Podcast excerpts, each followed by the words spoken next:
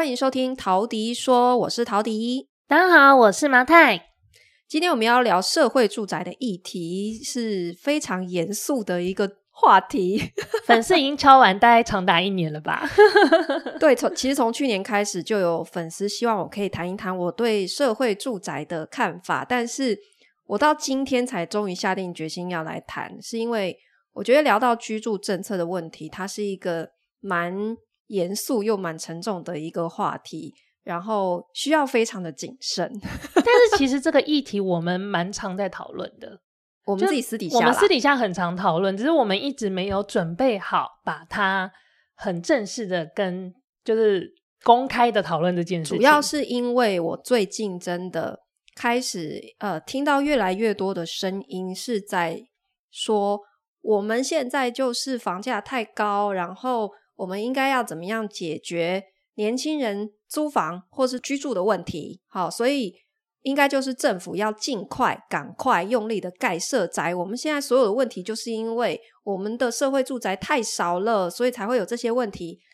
我真的有点听不下去了。而且 通常讨论这个议题，然后到最后大家都是在比说，到底谁社宅盖的最多？嗯，然后好像盖的最多就是一个正义的，就是一个。呃，有认真解决问题的，可是事实上，就我们的观察，这件事情并没有这么的单纯。然后，好像我们把所有的目标都单一化了。嗯。对啊，我觉得如果你只是想要解决所谓居住的问题，然后就一刀切说，对，我们就是要盖更多的公宅。可是你这样子一刀切，是真的有解决到所有人的问题吗？还是你只是解决到部分人的问题？或者是其实根本没有解决问题，只是一个数字，只是一个政策上面的一个数字而已。好，所以我今天想要把我们这个议题哈，就是我们自己身为包租代管业者，我们看到的现况有哪一些问题，我们来提出来讨论，以及讨论居住政策的时候，我们应该要把。呃，许许多不同的面向哈，先把它剥离开来，分开来讨论。因为我觉得面对这么大一个议题，你绝对不能一刀切说就是应该盖，或是就是不应该盖，这么简单的去做一个论述。好，那所以我们接下来要进入的讨论之前呢，我想要先。把几个名词哈，先跟大家定义，先做一个名词解释啦，先做名词解释哈，嗯、否则我们后面的讨论就会大家每个人想象出来的东西是不一样的。好，我们现在所谓的社会住宅其实是分成两种，好，一种就是我们大家对于政府期待要去盖的公宅，嗯、好，这就是一种形式的社会住宅。好，那我们先把它下一个定义，这种公宅它叫做。集中式的社会住宅，对，其实公宅就很像是，嗯、呃，如果台北市的话，像是明伦公宅，或是健康公宅，或是东明公宅。东明公宅是在南港火车站那边，对，所以这种其实就是公共住宅，它是政府盖出来之后，然后出租用的。嗯嗯，这个就是公呃公宅，公宅其实就是集中式的社会住宅。好，那另外一种。相对于集中式的社会住宅，它就是分散式的。那分散式的社会住宅，就是体现在我们常常听到的包租代管，也就是社会住宅包租代管。那之前我也提过说，所谓的包租代管，其实它又分成两种，一种就是说它是有承接政府的社会住宅案的，一种是做。一般包租代管的。好，那所以像我自己的公司，我就是没有承接社会住宅的一般包租代管公司。那为什么我不去做社会住宅包租代管？理由其实也会在我们等一下的讨论里面就会有结论，就是大家听完就会知道为什么我不去做了。好，好，所以我们基本上用。集中式的社会住宅跟分散式的社会住宅这两种是大家就比较好想象，可以理解我们在指的是什么样的东西。那我们先讨论集中式的社会住宅，也就是公宅，也就是公宅，嗯、它的现况是什么样子？哈，我们这些公宅到底是盖给谁住的？你一定听过前一阵子有一个很有名的新闻，就是我们的明伦公宅，它盖出来之后呢，出现了四万多块的租金。那个时候不是引起很多人的反弹吗？大家都在骂，就是说你不是说这是社会住宅吗？为什么会盖出一个租金要四万多块？然后都已经追上这个附近一般正常的租金行情了。然后你跟我说这是社会住宅，是不是让大家非常的困惑？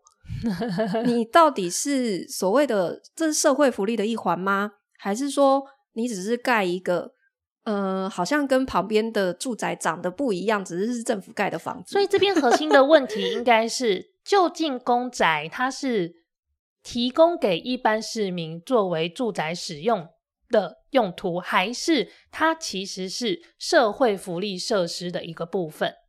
这里我对于我们的社会住宅的政策一个最大的困惑就是，它到底为什么要开放一般身份的人也可以去住呢？它现在不管是集中式的公宅还是分散式的社会住宅，它都是开放一般身份，你也可以去申请的哦。就是你任何人都可以去申请社会住宅的，只是差别在于说，你最后会依照你的收入或者是你的身份别不同，然后你最后要付的租金价格不一样，只是差在这里。可是谁都可以去申请，所以它很明显这样的做法其实是把一般的居住政策跟社会福利政策它直接混在一起谈。对，那我再举一个例子，大家知不知道？就是小巨蛋斜对面。敦化北路上，嗯，有一个前身的这个酒店，王朝王朝大酒店，就是嗯，那个环亚隔壁，前身是王。你讲环亚就透露年，年代感吗？对啊，就透露年纪。好，就是 IKEA 隔壁，这样比较年轻吗？好，它前身是王朝大酒店。那最近两年不是它也变成是社会住宅吗？好，那它就是呃分出了几个楼层。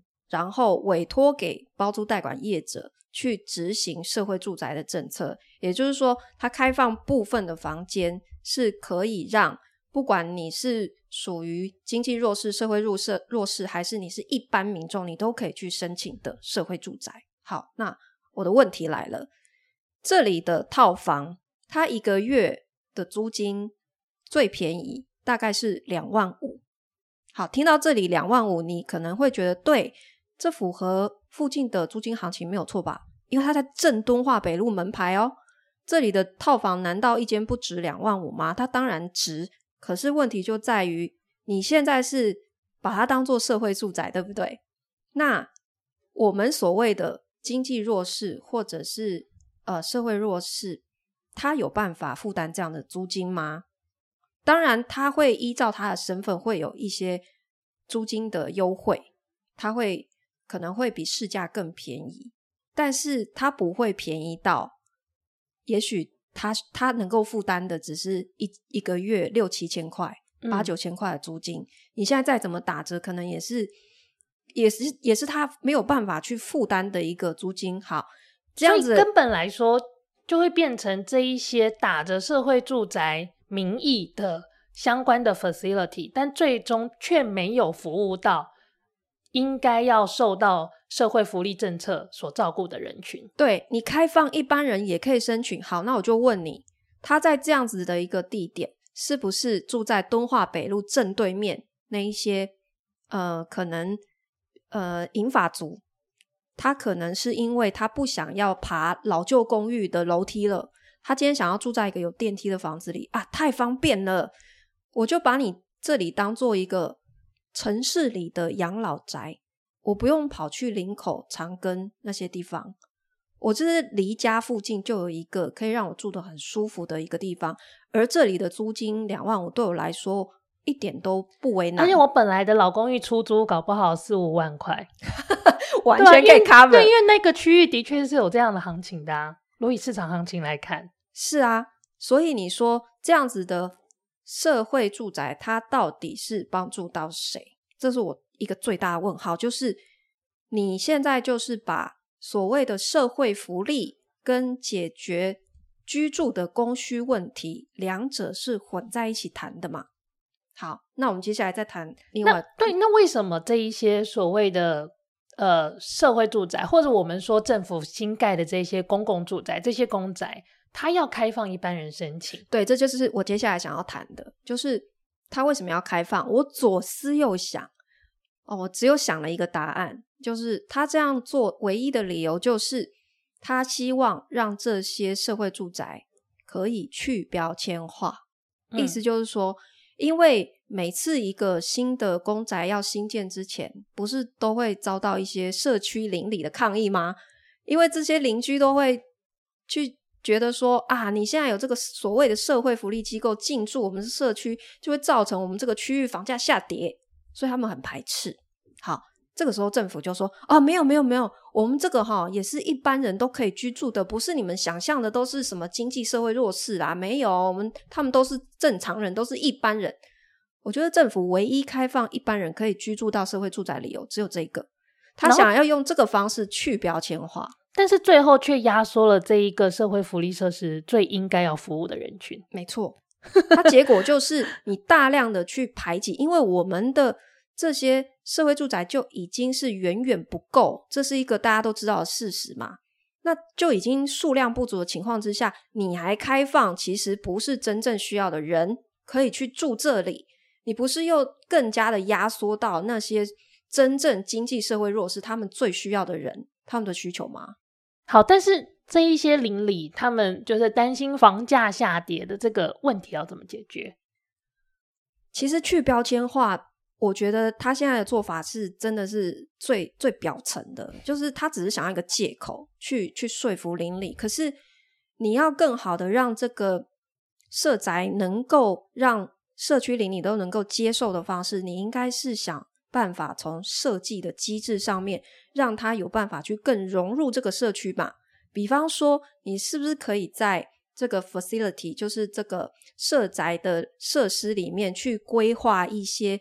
可以让附近的社区邻里都一起使用的公共设施，他们现在就喜欢把黎明活动中心放在社宅里面啊。那为什么还是被排斥？表示远远不够嘛？是不是不够？是不是这个诱因还不够？他们需要的可能不只是一个里民活动中心，可能是运动中心，对，会不会是，是停车场？对啊，你可以再去设计更多的机制，或者是你透过更多的民意调查去理解。这个社区的需求到底是什么？然后你透过这样的机制去回馈给到附近的邻里，他们是不是对这个新的设施越产生依赖跟需要的时候，他就越能够接受你这样子的一个庞大的建筑物盖在这里？我觉得公宅作为一个社会福利设施，它有一个很重要的意义，就是其实因为。现在我们所谓的社会住宅包租代管，呃，当我们的业者要去申请这个标案的时候，他都非常的强调说，你要有配备那个社会服社服人员，没错，能够去服务到所有你的租客。嗯，但是你这样的状况，如果你用分散式的社会住宅来处理这一些社会福利面的需求，它其实是占掉政府更大的能量。对，这些社服人员就每天就是东奔西跑，在这个城市一直到处的不停的分散各个角落去，他的所有的能量、他的时间全部都被分散掉。这个我太有体会了。为什么？因为本人我是念社工系的，所以所以你的能量都耗费在交通上面。我在台大社工系大三的时候，我们就要去实习的。嗯，那我们实习去哪里？就是你可以按照你的意愿去选，你是要去。呃，可能是比方说长照的机构，或者是一些青少年照顾的机构。嗯、好，但当时我的选择是去青少年的一个中途之家去实习的。嗯、我们那个时候就是真的是在东奔西跑，欸，而且你要知道，我们社工人员他的他的能量是远远不足的，对，就是。我们的人员配比是远远追不上社会上需要帮助的人的，嗯，所以你更应该想办法集中管理，你才可以让这个管理的效能发挥最大的价值嘛。对，其实不管是社服的资源也好，或者是长照的资源，这些长照人员如果他们可以比较集中一点的服务的话，也可以节省很多他们的精力。然后或者是说，呃，如果他是在就业方面需要辅导的话，其实你这样子集中式的社会住宅，也可以让这一些辅导的资源、陪伴的资源能够更有效的被利用。而且像我刚刚就突然想到，其实说到 facility，嗯，或许比方说老人食堂。这听起来很像中国人会干的事，嗯、但是我觉得 which 好像也是一个不错的一个，因为像比方说像那个健康公宅，它其实所在的那个位置周边，呃，虽然家庭也很多，但是其实它老年人口的比例也相当高。嗯，那如果有就是针对。这样子的一个社区的结构，它去做一些相应的一些公餐的一些系统，它不但可以服务到这个公宅本身的住户，它也可以辐射的去服务到周边的住户。对啊，你要去标签化更有效的方式，不是只是去嘴巴一直说啊，没有没有没有，他跟我们不一样，而是你要想办法透过社区的营造，去让彼此之间的居民更加的可以融合在一起嘛。他们才会彼此之间有一个情感的连接，才不会产生互相排斥嘛。所以，因为其实你开放一般人入住，那你最追根究底的那个对于经济不同阶层的标签，或是我说的比较难听一点歧视，它其实都是存在，它永远都存在啊。对，但是其实这个东西要做到的，应该是说，我们透过交流，我们才有办法放下我跟你不一样的这个认知。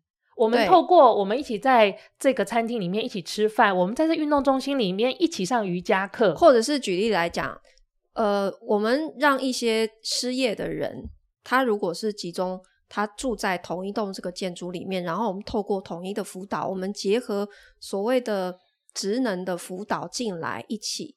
哦、呃，举例来讲，如果我们把水电师傅的培训，嗯，可以跟这里做一个社区的结合，嗯，那。在这里居住的这个住在社宅里面的人，是不是有机会他变成是刚好可以服务这整个周遭邻里的水电师傅？嗯、然后你让这周遭的水电师傅都觉得，哎，住在这里面的人其实是对我们社区是很有价值的人。嗯，他们不是我们原先想要一直去贴标签、想要去避开的这些这些人。嗯，是不是逐渐的他们互相的排斥感会慢慢的减少？其实就是透过交流。沟通就是让他们可以一起做一点什么，才有可能去撕掉那个歧视或者撕掉那个排斥的感觉。对，那我觉得现在政府他为什么很难做到这一点是？是我觉得还有一个环节，就是说，因为他们在建造建筑跟后面的营运面两、嗯、个部分又是脱钩的。嗯，就是他们现在也许重点说好，我努力先把公仔给盖出来，可是接下来的经营呢，由谁去营运？因为营运整栋的社会住宅，它是需要有相关的经验的，嗯，然后它又是必须有我们刚刚讲这些所有的配套一起进来做的。嗯，那我们现在的政府是不是在这方面，他的这个呃人力就已经有点不堪负荷了？所以也才会造成你现在集中就已经管理不够有力了，然后你还想把他们分散出去，不是造成更多的问题吗？所以他其实要做的事情是盘整他现在手上有的人力，然后去好好的去 allocate 这些资源呐、啊。嗯，那所以在这样个逻辑之下，做分散式的社会住宅更不 make sense 啊。对，所以我们现在讲说哈，我们在讨论的现在的居住政策哈，其实有三大块，一个就是说我们刚刚提到集中式的公宅，嗯，然后第二种是分散式的社宅，第三种就是直接用租金补贴的方式嘛。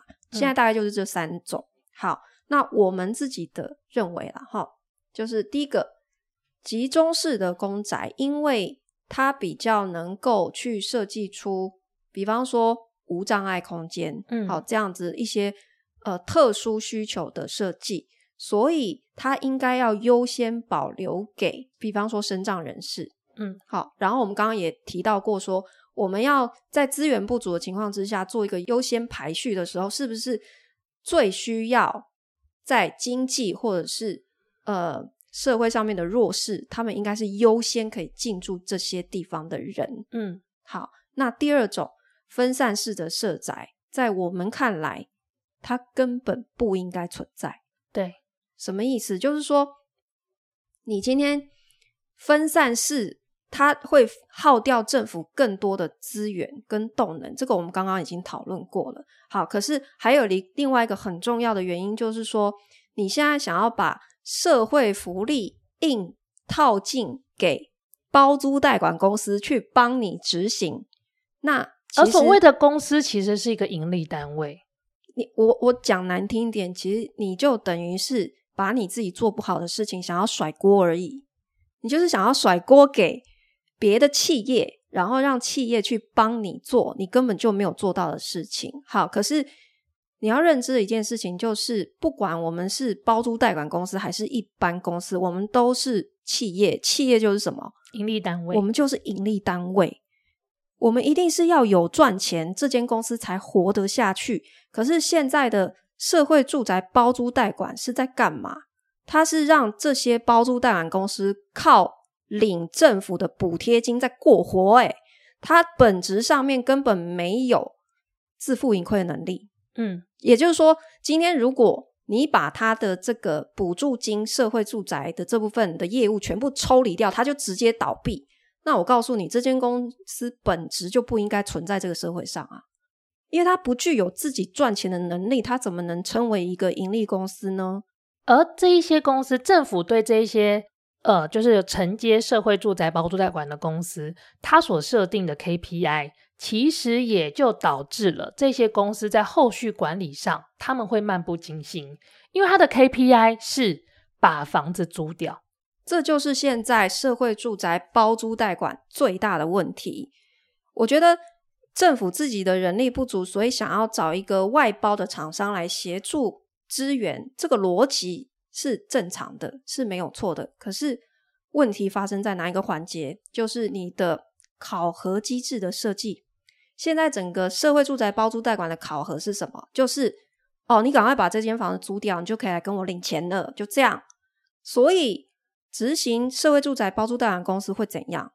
他很自然的，他不需要筛选租客啊。为什么？因为我赶快租掉才有钱拿嘛。那最后因为没有筛选租客的风险是谁来承担？屋主就，就是倒霉的屋主啊！所以你现在会在很多的房东或是一些租客的一些社团里面，你会听到很多人会在问说：“哎，我的房子想要加入社会住宅包租代管，然后大家意见如何？”然后很多人都会在下面回文说：“千万不要。”然后很多人有惨痛的经验是：“哦，我就是相信了这个中介来跟我讲的话，然后我加入之后，我第二个月开始就收不到租金了。”当然，我们不排除有一些他会。Defense 哈，他会说、嗯、有，我们怎么没有帮屋主筛选租客？我们都有。问题是我刚刚强调的是，你这整个考核机制的设计，它天生就使大部分的公司，它在执行这个业务，它不会有这个倾向。为什么？因为它不像我们一般包租代管，我们自负盈亏。诶，如果今天我去包租了一间公司，我就是二房东哦，那我没有好好筛选租客，结果是什么？我会收不到钱，后果是我自己承担。嗯、这种情况，我就天生一定会认真筛选租客嘛。嗯，所以你现在社宅包租代管没有这一环的机制去做设定的时候，所以结果必然的、啊。所以这个是现在社会住宅包租代管为什么成效推动不佳的根本性原因，其实就是考核机制的问题。嗯，那你就不要讲说，哎，为什么为什么我们的那个租屋的。数量一直提升不上来，然后一方面又说哦，所以我们应该要赶快赶快去盖公宅，这个逻辑根本就是颠倒。而且我觉得最在中间有一个非常大的谬论是在头一呃，在第二年，就是这个社会住宅包租代管政策的第二年，那个时候业者有提出来说，屋主不愿意加入社会住宅包租代管，是因为政府所开给屋主的租金太低了，所以他们就争取。要把这个租金往上加，嗯哼，我真心的不理解这样子的作为到底帮助到了谁？现在的分散式的这个社会住宅，哈，它其实就等于是有点像是政府在，你知道道德绑架所有持有房子的屋主，他、嗯、在道德绑架什么？就是说，请请你们大家一起来跟我们做善事，嗯。所以你加入社会住宅哈，我会给你一些租金的优惠，没有错。可是他要你什么？他要你租金便宜租啊。嗯，对。可是我就问你，今天你作为房东，是不是这也是在商言商的一件事情？你你今天是要要来承租我的房子，其实你是在跟我谈生意耶。所以他们政府一方面要求这些屋主去承担这一些社会福利的政策下可能产生的风险，与此同时，政府所建的公宅却开放给一般的住户，嗯、开放给很有付租能力的人来做承租。这这完全是颠倒的，这根本就是一团混乱，好吗？对，就是。一个你的公宅，如果它是一个社会福利设施，那它就应该提供给需要社会福利所照顾的人群，而不是让一般的民众去使用这些社会福利设施，排挤掉这些需要被照顾的人，然后你去要求一般的屋主去照顾这些人。对，没错。所以这是很奇怪，他等于是这要求所有的这一些屋主去承担，就是政府没有做好去。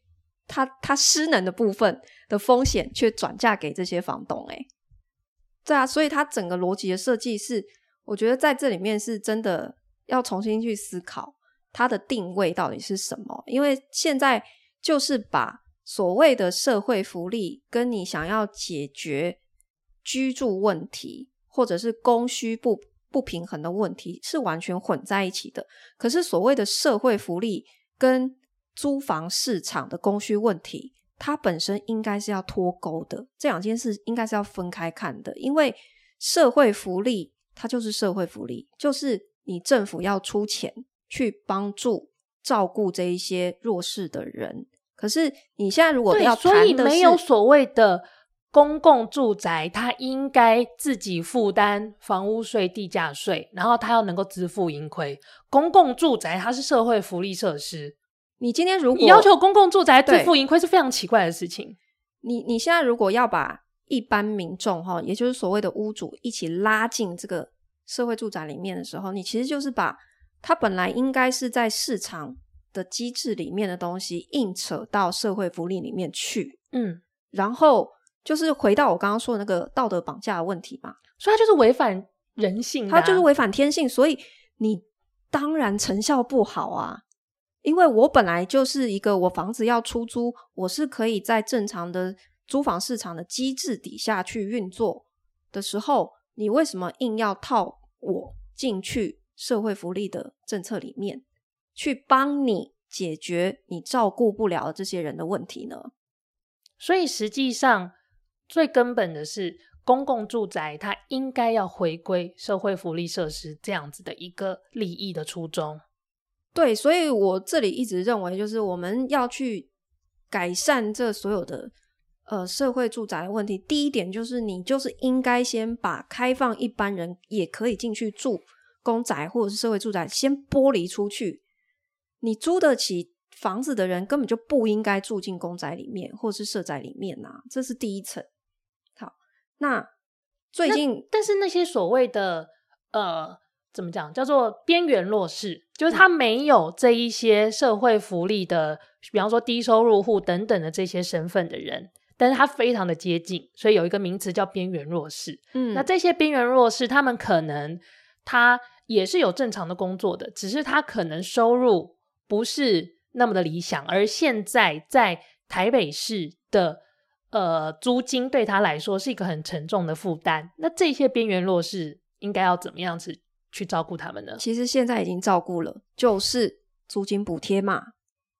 嗯，其实租金补贴就是解决了这一些人的问题呀、啊。它不是我们刚刚谈论的真正定义上的经济或是社会弱势。他不一定要住在这些集中式的社宅里面，但是他确实有经济上面的，他需要一些补助。嗯，好，那没问题啊。所以我们给租金补贴。我觉得这个方向是没有问题的。其实租金补贴，我个人也非常赞成这一个政策，因为我们在讨论居住政策的时候，我们碰到的第一个最大的问题是什么？其实就是我们的租房市场根本就不透明，没有人知道在这个城市里到底有多少房子被出租，嗯，有多少人在收租，有多少人在付房租，嗯，在过去的政策里，其实这件事情是完全不透明的。而在过去的什么鼓励租呃租客去报税等等的这些做法，在现在的税制的做法里都不会激发出来这些租客要冒着跟屋主有冲突的这个状况去。呃，什么？我一定要报税或什么的。嗯，但是租金补贴完全的改变了这个局面。现在会有很多人抱怨说，就是因为租金补贴害我们的租金都被调涨了。这个是一个短期的结果，这是没有错的，因为成本的转嫁嘛，屋主的持有成本上涨，所以他会很自然的，就是调涨租金去去拿回来，这个是天性。好，可是大家要想的就是说，如果今天不透过这样子的手段，你怎么倒逼这些其实有在出租的房子浮出台面？为什么政府要做这件事情？很明显的，其实他现在想要推动任何的租房市场改革，第一步是什么？是不是他一定要先知道供需？嗯，他一定要先知道市场上。真实正在出租的房子数量有多少？你如果第一步没有先做出来，我问你，你要怎么推动后面所有的政策都没有办法吧？所以现在政府其实在做的就是第一步。那过去其实也不管你是说温情喊话，或是 各方面，你其实没有用啊，没有用。很明显，屋主不想缴税就是不想缴税嘛。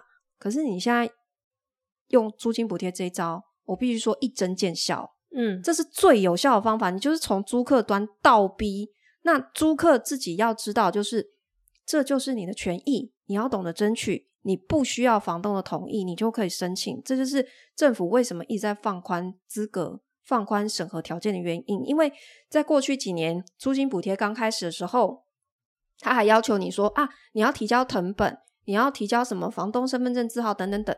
现在这些通通都取消嘞，你只要有一纸租约。然后你自己的收入符合那个定义的条件，你就可以申请了。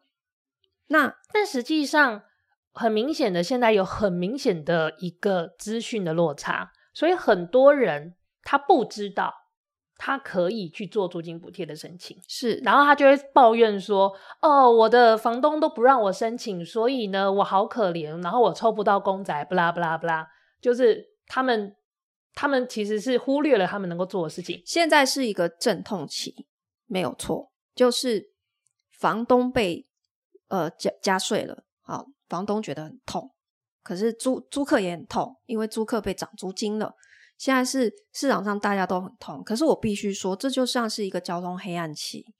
我们要期待的是，在这一步痛完之后，我们的租房市场下一步是什么？是我先把。供需搞清楚了，我要先把在台面下的这一些所谓的租房黑市先全部逼出来，让市场透明化，这是第一步，我们才可以谈下一步。我们可以怎么样去改善租房市场嘛？否则你让这些其实他有在出租房的，可是没有报税的屋主一直躲在台面下，你要怎么样让租房市场透明？没办法呀。那所以在租金补贴政策下。包租代管业者可以做什么？因为我们刚刚有说了嘛，其实我们是不赞同分散式的社会住宅的这个政策的。但是在租金补贴这个政策之下，其实包租代管业者还是有他的角色。其实我觉得租金补贴这件事情，你反而应该是尽量要集中委托给包租代管公司去执行。因为我们刚刚讲说，哎，我想厘清一下，这边的委托应该指的是说，让所有开放给所有的包租代管业者都可以去执行这个政策，都可以去执行辅导这个政策，而不是像现行，因为现行的做法是我弄成一个标案，然后特定的厂商来标这个标案。嗯，对啊，它其实就会变成说，当然政府的立场是啊，我想要先审核你的资质，我要先确定。你是 OK 的，你不是什么乱七八糟的公司，我才敢委办给你。好，可是我们刚好谈到过说，为什么我们不赞成分散式的社会住宅？刚刚理由已经已经讲了，因为所谓的分散式的包租代管业务，它这个部分应该是要跟社会住宅剥离开来，它应该是要回到市场的机制面去的，它不应该属于社会福利的一环。嗯，所以当你把这个机制回到市场的时候，你怎么样让包租代管公司自负盈亏？就是你你不应该还让它像像一个小婴儿一样，要跟政府炒糖吃，跟政府要奶喝，他才活得下去，要有补助金，他才可以活，不应该是这样子的。你要怎么样让包租代管公司自负盈亏？你可以透过鼓励他们协助租客去申请租金补贴。那一旦租客成功申请租金补贴，那包租代管公司可以享有相应的税负优惠。我这边可以简单提一下，这个是我想到的税负优惠，因为可能一提到税负优惠，大家就会说：好，你看你们这个包租代管业者又想要来图利厂商了。图利厂商啊，好，我觉得，我觉得举出一个我觉得比较可行的。呃，比方说，假设我们本来你租一个一个一个 flat 一个一个房间好了，你的租金是一万四，嗯，好，那所以我身为一个包租代管业者，其实我是要做，我是要缴这个一万四的这个租金的税的，对吧？嗯，但是如果我成功的辅导我这个租客，他申请到租金补贴，他申请到假设四千块好了。那这个租客申请到四千块，他实际上付的租金是多少？就是一万块嘛。嗯，那我作为业者，我本来是要用一万四作为收入来缴税，可因为我协助他申请到这四千块的补贴，所以我可以用扣掉这个补贴之后的金额，就是一万块，来作为我的缴税的税基的话，嗯，我其实就是变相的也被鼓励到了。对，所以又透过这样的方式。其实就可以去鼓励所有的包租代管业者去协助他们所有的租客去申请租金补贴，这才是 win-win 啊，对吧？那最近有一些声音是在提讨论说，我们现在公宅还有一个问题，就是呃，现在是抽签制，嗯，好，所以变成说政府在盖的时候，呃，其实他是不知道需求的，因为他不知道。就是正在等待，希望搬进公宅的人是什么样的人，所以他没有办法去克制化他们的需求。然后另外一方面，好像也会变成说，没有人会去监督他们的这个推动盖公宅的进度。嗯，所以有人开始倡议去改成所谓的登记制。啊，登记制是。呃，像是英国、法国、荷兰这些国家，他们的社会住宅一直是采用登记制的方式。嗯，也就是说，他一样会去划分需要的等级。嗯，好，轻重缓急先去做分类，然后你先预登记，所以政府就会有一个名单去知道说现在的 waiting list 上面有哪些人。那我们在选址。甚至是这整个公宅做规划设计的时候，嗯、它比较能够去克制化，去符合真正需要的人的一个需求。我必须老实说，就是当然，就是我觉得登记制是一个蛮，就是一个新的做法，是可以尝试看看的。但是至少以台北市来说，我觉得现在的问题不是我不知道盖在哪里。又或者是我不知道谁在等，我不知道有多少量在等。我跟你讲，等的量非常的大。台北市，你一旦这个调查做下去，你去开放这个 waiting list 去看，说，诶，住在哪一区的人最需要社宅？答案是什么？每一区都需要。我跟你讲，第一名一定是信义区啊。为什么？因为信义区最多上班族都要租房子啊。你在这样的需求热点，那我问你，所以你答案？端出来是哦，新义区最需要公宅的时候，你就在新义区盖嘛。我问你，现实是你盖得出来吗？你有地吗？对，对，所以其实现在的问题不是我们不知道需求在哪里，我觉得现在核心的问题是土地取得相对的困难。然后另外就是像那个住都中心，就是台北市政府其实很喜欢讲嘛，住都中心的能量有限，所以他们每一年能够处理的建建筑的数量也很有限。嗯，然后呃前几年我记得。呃，之前的台北市政府，他们就有在争取说，哦，我住都中心，住都中心要更多的员额，我才有办法盖更多的公宅。但我觉得公宅，我觉得预约制是一个可以尝试的政策方向。可是公宅的问题不在于他们不知道有多少人在等着公宅被盖好，而是现在的公宅如果盖盖的目标是要服务所有的租房的人，那么是远远不够的。是，所以这就是回到我们前面一开始的论述嘛。你一开始在呃规划谁可以住进来的这个分级制度的时候，其实你就已经不清楚了。所以这根本无关你现在是抽签制还是登记制，这个其实根本不是现在最紧急、最需要做的事情。嗯，是我们需要先回头检视我们现在的这个许可制，它本身的制度设计是不是有存在很多的 bug？是不是你纳进了很多其实根本没有那么需要的人？是应该这里要先分流出来，后面才去讨论啊。我们现在是要改成登记制还是怎么样？所以我觉得这这不是现在最紧急需要讨论的事情。所以我整理一下我们讨论出来的结论哦，就是公宅它其实就是一个社会福利设施，所以它应该要首先去服务这些社会福利需求的人民。嗯，那么。这一些有所谓的边缘弱势，就是说他可能不是所谓的社会服务去 cover 的那一些特殊身份者，嗯，但是他的确在经济上需要帮助，需要支持。